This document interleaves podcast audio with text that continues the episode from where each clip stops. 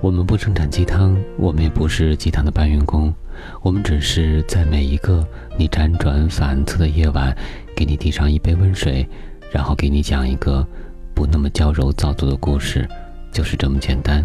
这里是听男朋友说晚安，我是你的枕边男友文超。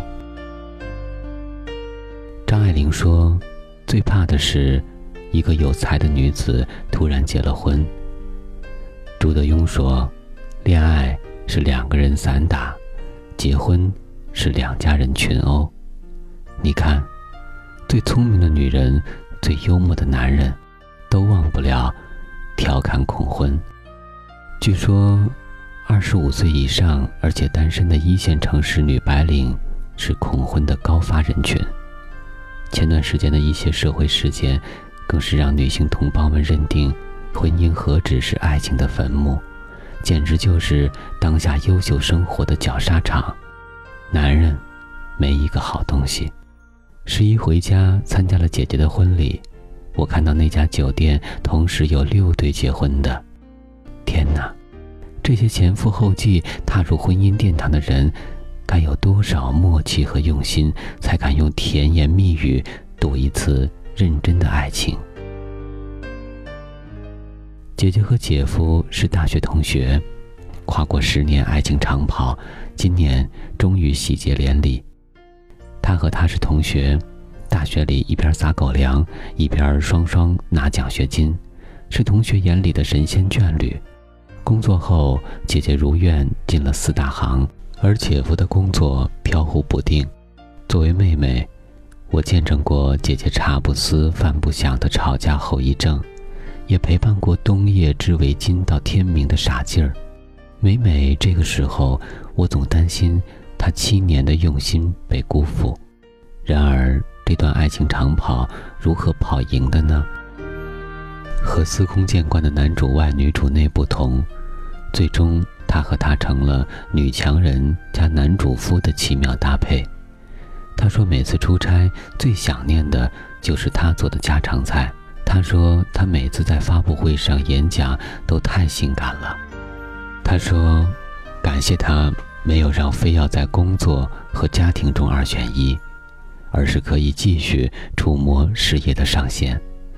他说，感谢他尊重自己的兴趣。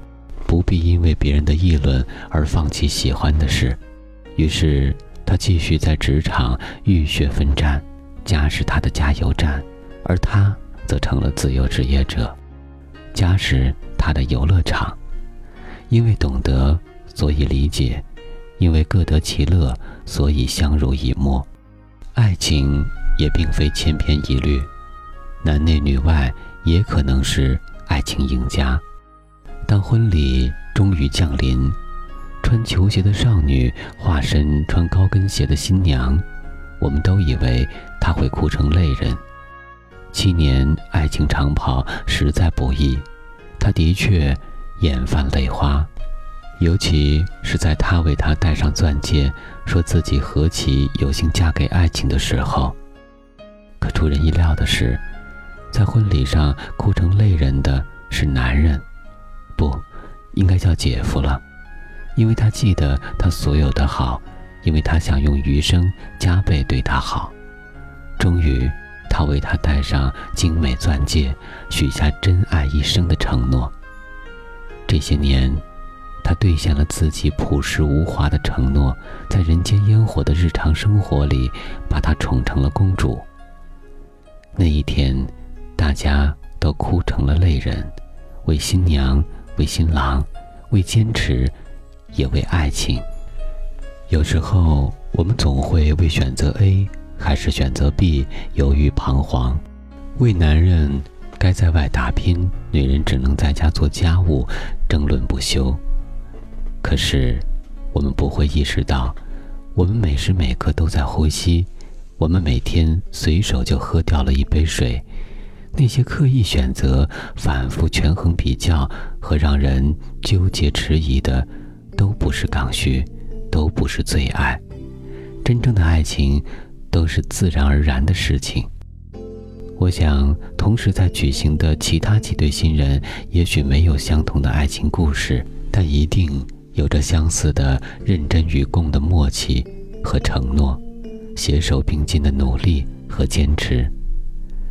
无论在家庭中，你我各自扮演什么角色，只要你做我最坚强的后盾，就已足够，一起成为婚姻的赢家。其实，没有谁是真正的恐婚，只是害怕遇到不同频率的人。原来，所有的不般配和不合适，都是因为不够爱。只要那个对的人出现，谁不愿意奋不顾身做个嫁给爱情的人呢？结婚是一件认真的事，相爱的人总将默契绵绵密密地织在心里，不高调也不炫耀。命中注定相爱的两个人，就像一体成型对戒，两个圆环从生产时已互相紧扣。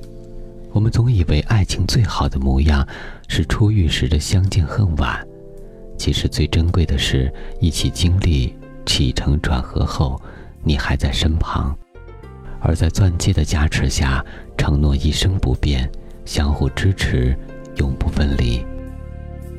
愿你就有这样的幸运，那个心心相印的人，为你戴上独一无二的钻戒，和你认真过一生。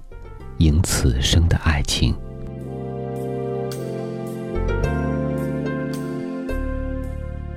今天的晚安故事来自于微信公众号“一个人”，我是今晚的主播文超。我们在此月色浓妆伴你入眠，晚安，宝贝。